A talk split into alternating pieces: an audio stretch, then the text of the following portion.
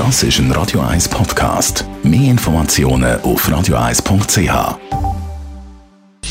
Gesundheit und Wissenschaft auf Radio 1 wird Ihnen präsentiert von Hitzberger. Fast Food natürlich. Gesunde Pokeballs, Wraps, Salat, Smoothies und vieles mehr vom Sternenkoch Eddie Hitzberger in Zürich und Bern. Hitzberger.ch es gibt Songs, die muss man nur ganz kurz anschneiden und ein paar Töne hören und man bringt es eigentlich nicht mehr aus dem Kopf raus. Wie Forscher herausgefunden haben, brennt sich Musik regelrecht in unser Gedächtnis ein. Die Studie, die im Fachmagazin Scientific Reports rausgekommen ist, sagt, kennt man einen Song? Brauchen wir im besten Fall nur 100 Millisekunden, um den Song zu erkennen. Um das herauszufinden, sind mittels EEG die Hirnaktivitäten gemessen worden. Und bei bekannten Songs haben die Probanden wirklich nur zwischen 100 und 300 Millisekunden gebraucht, um den Song zu erkennen. Und das ist ganz klar die Hirnregion mit dem, was das Gedächtnis drin ist, aktiv gewesen. Und das hängt wirklich mit dem zusammen. Die Kontrollgruppe, die diese Songs eben nicht kennt hat, hat gar keine so Reaktionen zeigt.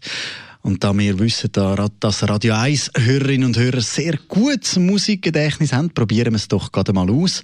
Und zwar so, wie das die Probanden hatten. 750 Millisekunden von einem bekannten Song. Und sie sagen mir, ob sie ihn kennen. Sind sie parat? Was ist das? Haben Sie es herausgefunden? Ganz klar. Born in the USA vom Boss höchstpersönlich.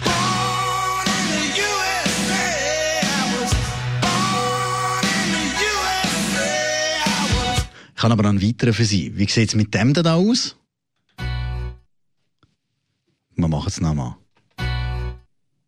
Ist klar, oder? Kennen wir. Hotel California von den Eagles.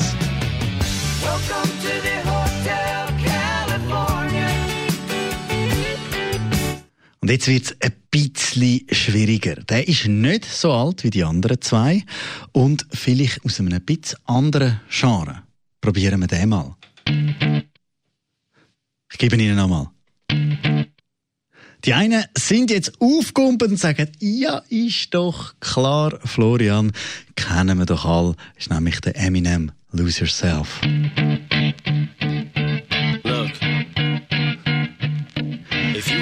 Laut der Studienleiterin von der Neurowissenschaftlichen University College von London helfen die Erkenntnisse, um das Hirn so zu verstehen, dass man dann zum Beispiel bei Behandlungen von Demenzpatienten kann Einfluss nehmen